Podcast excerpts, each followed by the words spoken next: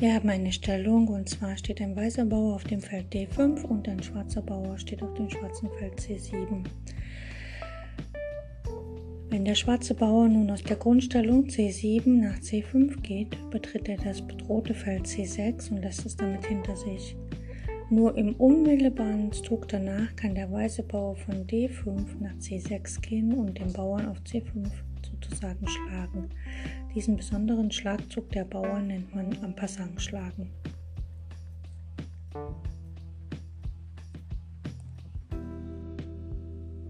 Hallo liebe Freunde des Blindschachs. In dieser dritten Woche unserer Blindschach-Serie ähm, Staffel Nummer 3 geht es darum, dass wir verschiedene Stellungen uns anschauen und zum Beispiel Matt setzen oder Kombinationen ausarbeiten oder besondere Regeln beachten und so weiter und so fort. Also bleibt dran, es wird spannend. Viel Spaß bei dem, was ich für euch ausgesucht habe.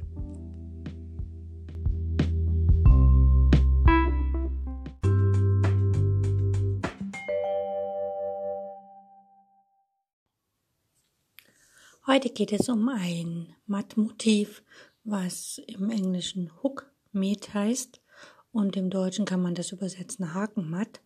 Und zwar sind daran beteiligt der Springer und der Turm. Schauen wir uns erstmal die Idee von dem Matt an und von dem Motiv an. Und zwar ähm, stellen wir mal den weißen König auf das Feld G1, also der spielt keine Rolle, es ist nur damit einer auf dem Brett steht.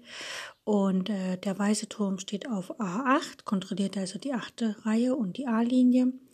Und es gibt einen weißen Springer, der steht auf F6 und der wird gedeckt durch einen Bauern auf E5. Schwarz, da steht der König auf dem Feld E7 und auf dem Feld F7 steht noch ein schwarzer Bauer.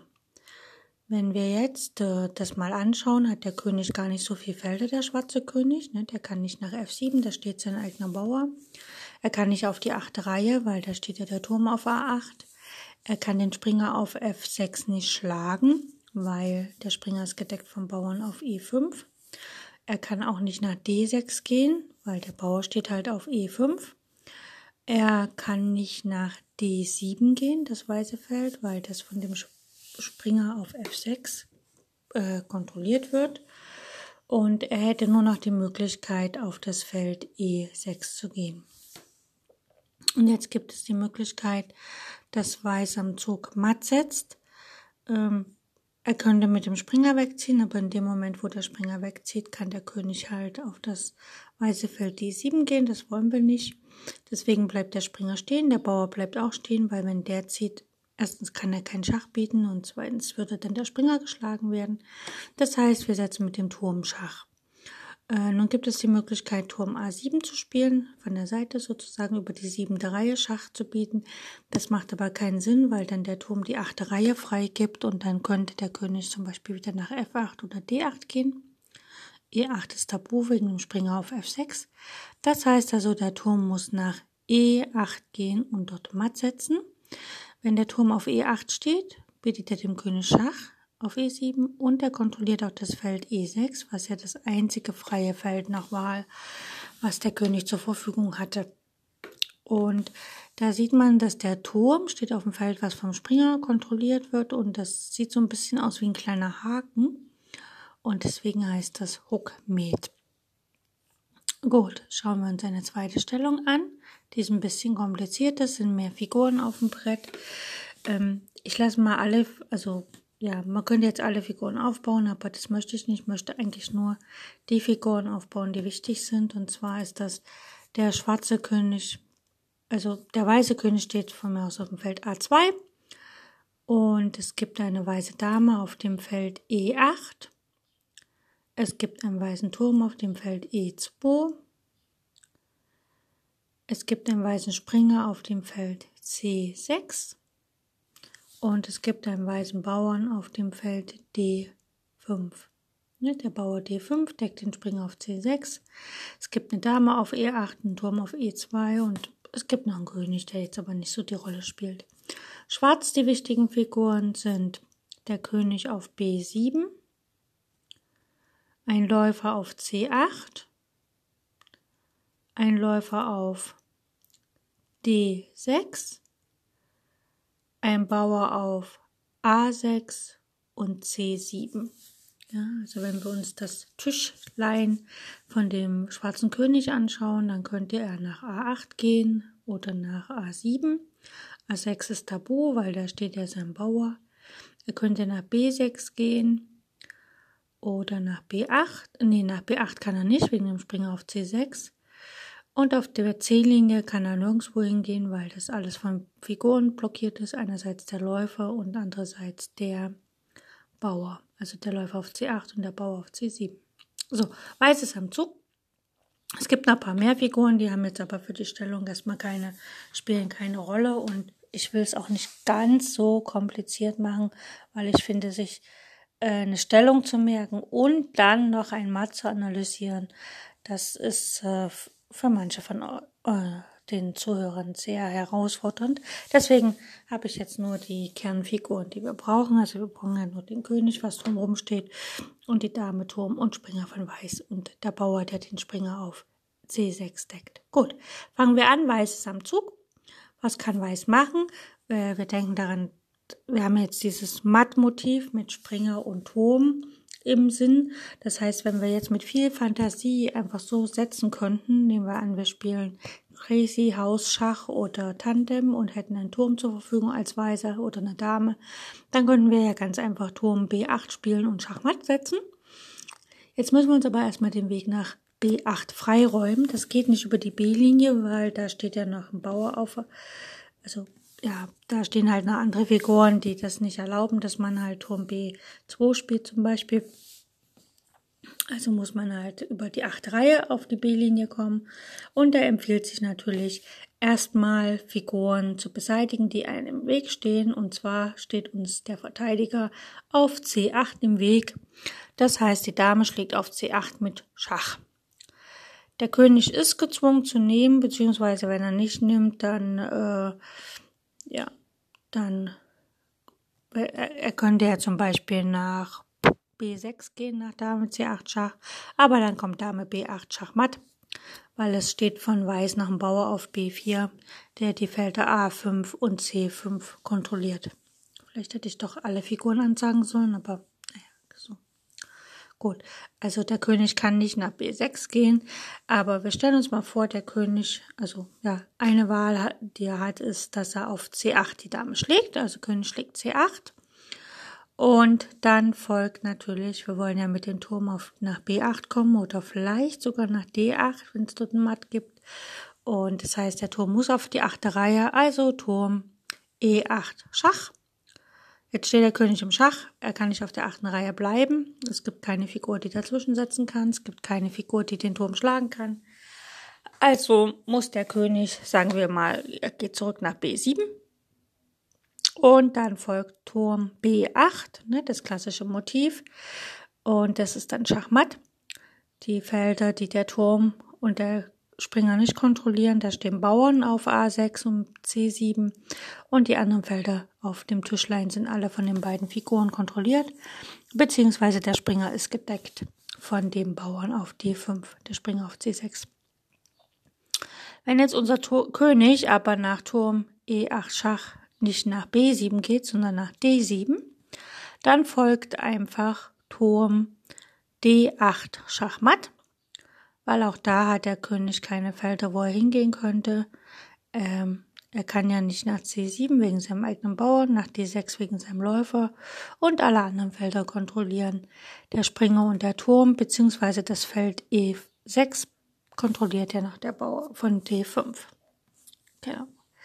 Ja, okay. Und jetzt eine finale Position für heute. Die wird jetzt ein bisschen schwieriger. Ich sage die ganze Position an. Das heißt, man muss hier ganz gut aufpassen. Also Brett erstmal leer räumen. Weißer König steht auf G1. Der hat kurz rochiert sozusagen. Die weißen Türme stehen auf der siebenden Reihe, der eine auf C7, der andere auf E7. Das sind beides schwarze Felder. Weiß hat noch zwei Springer, ein auf H4 und ein auf F5. Also die decken sich gegenseitig, die zwei Springer. Ne? Der eine auf dem schwarzen Feld H4, der andere auf F5, also da decken sich. Und dann hat Weiß noch ein paar Bauern, und zwar ein auf A6, E2, F2 und G3. Der G3-Bauer deckt nochmal den Springer auf H4 und kontrolliert auch das Feld F4. Da kann der, äh, genau.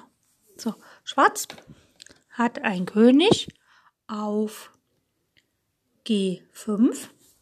Ja, also der steht quasi so, wie soll man das sagen? Man könnte jetzt sagen zwischen den Springern, aber zwischen Springern kann keiner stehen. Also er steht, er greift beide Springer an.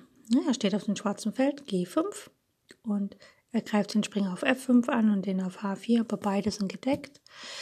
Äh, allerdings kann dieser König nicht auf das Feld F4 gehen, weil das vom Bauern G3 kontrolliert wird. Dann hat Schwarz zwei Türme auf der F-Linie, einen auf F8 und einen auf F6. Und Schwarz hat das Läuferpaar, ein Läufer auf C4 und den schwarzfeldrigen Läufer auf H8, was sehr interessant ist, weil der Läufer auf H8 macht quasi gar nichts, außer das Feld G7 decken. Und dann hat Schwarz noch drei Bauern, also er hat quasi einen Bauern weniger, nee, ja, einen Bauern weniger. Er hat einen Bauern auf C5, G4 und H5. Das heißt also, der König kann, der schwarze König kann im Moment gar nicht ziehen, weil er kann den Springer auf H4 nicht schlagen, wegen dem Bauern auf G3 und den Springer auf F5. Er kann nicht nach H5 gehen, wegen seinem eigenen Bauern. Er kann nicht nach G4 gehen, wegen seinem Bauern. Und er kann nicht nach F6 gehen, wegen seinem Bauern. Er kann nicht nach H6 gehen, wegen dem Springer auf F5. Und er kann nicht nach G6 gehen, wegen dem Springer auf H4. Und er kann nicht nach F5 gehen, wegen dem Bauern auf G3. Der schwarze König ist ziemlich im Dilemma. Weiß ist am Zug und wir können mal überlegen, was wir machen können. Äh, Weiß können natürlich anfangen, hier mit seinen äh, Bauer zum Beispiel nach A7 zu gehen und versuchen, eine Dame umzuwandeln. Bloß da scheitert er daran, dass der Turm auf F8 steht. Oder der Läufer halt von C4 nach D5 gehen kann und damit äh, die Umwandlung der Dame verhindern kann. Und das wollen wir natürlich nicht. Wir wollen es schneller machen und schön. Ähm, effektiv schön wäre, wenn der Läufer auf A8, H8 äh, nicht existieren würde, weil dann könnte man einfach Turm B, äh, Turm G7 spielen, Schach. Und das sehe ja schon mal sehr gut aus, aber wir haben jetzt zwei Türme auf der siebenden Reihe, das heißt, wir probieren einfach mal aus. Wir spielen mal Turm G7 Schach. Gut. Schwarz schlägt natürlich mit dem Läufer zurück. Läufer schlägt G7. Und jetzt spielt Weiß mit dem zweiten Turm von C7 auch auf G7. Turm schlägt G7. Jetzt wissen wir ja schon, dass Weiß äh, Schwarz eigentlich gar keine Züge für seinen König hatte. Ne? Durch die Springer konnte er nicht richtig ziehen und sein eigener Turm auf F6 hat ihn auch noch blockiert und die Bauern auf H5 und G4 haben ihn auch noch blockiert. Also muss er jetzt nach Turmschläg G7 Schach mit dem Turm von F6 nach G6 gehen. Und jetzt wäre natürlich schön, wenn wir uns ganz sicher wären, dass wir den Turm auf G6 schlagen können. Und dann checken wir das mal ab. Wir haben ja einen Springer auf F5. Das ist ein weißes Feld. G6 ist ein weißes Feld, also der deckt gerade nicht das Feld ab. Aber wir haben auch noch einen Springer auf H4 und der Springer von H4 deckt das Feld auf G6. Das heißt, wir können ja wunderbar Turm schlägt G6 spielen. Und da wir vorhin schon festgestellt haben, dass der König sich ja gar nicht bewegen kann, ist das natürlich ein wunderschönes Schachmatt. Ja. Ich fand diese Aufgabe ein bisschen knifflig, vor allem für Blindschach.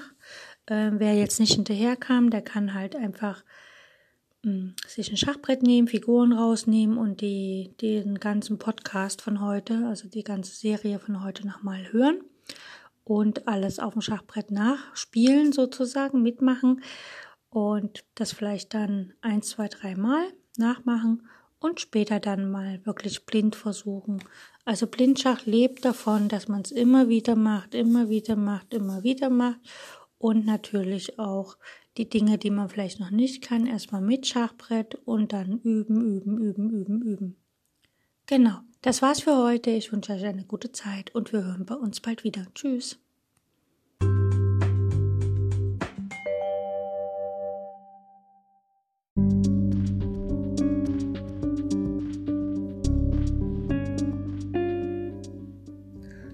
Das war's für heute mit den Übungen zum Blindschach. Ich hoffe, es hat euch Spaß gemacht und ich wünsche euch eine fantastische Zeit bis zu unserer nächsten Übungsperiode. Mm, wenn ihr Freunde, Bekannte, Verwandte habt, die auch Schach spielen und vielleicht im Schach besser werden wollen, dann empfehle ich euch, dass ihr denen meinen Podcast äh, empfehlt, sodass sie praktisch auf Spotify und sonst wo auch immer oder auf Encore meinen Podcast sich anhören können und die Serie zum Thema Blindschachlernen sich anhören können. Das ist jetzt, jetzt schon die dritte Staffel. Das heißt also, es waren schon zwei vorher, die kann man sich auch anhören, ein bisschen üben. Und wir hören uns dann morgen wieder oder im nächsten Teil. Und falls es euch zu schwer wird, hört die Serie einfach nochmal diesen Teil und wenn ihr jetzt zum Beispiel heute Teil 1 hört, morgen Teil 5 oder sowas, dann immer mal wiederholen, weil Wiederholung schult unseren Geist und lässt uns auch die Dinge tatsächlich lernen, sodass wir immer, ähm, wie soll ich sagen, immer fitter mit dem Thema werden und uns immer auskennen und es für uns nur natürlich wird, blind Schach zu spielen, ohne Schachfiguren, ohne Schachbrett. Und letztlich in unseren Zeiten heutzutage, wo wir vielleicht unsere Freunde und so nicht so treffen können, wie wir wollen, dann ist es vielleicht ganz witzig, wenn man mal über Skype oder Telefon oder irgendein Chat ganz normal Schach spielen kann, ohne ein Brett in der Hand zu haben oder ein Brett vor der Nase zu haben. Okay, ich wünsche euch eine gute Zeit und danke fürs Zuhören und bis bald. Tschüss.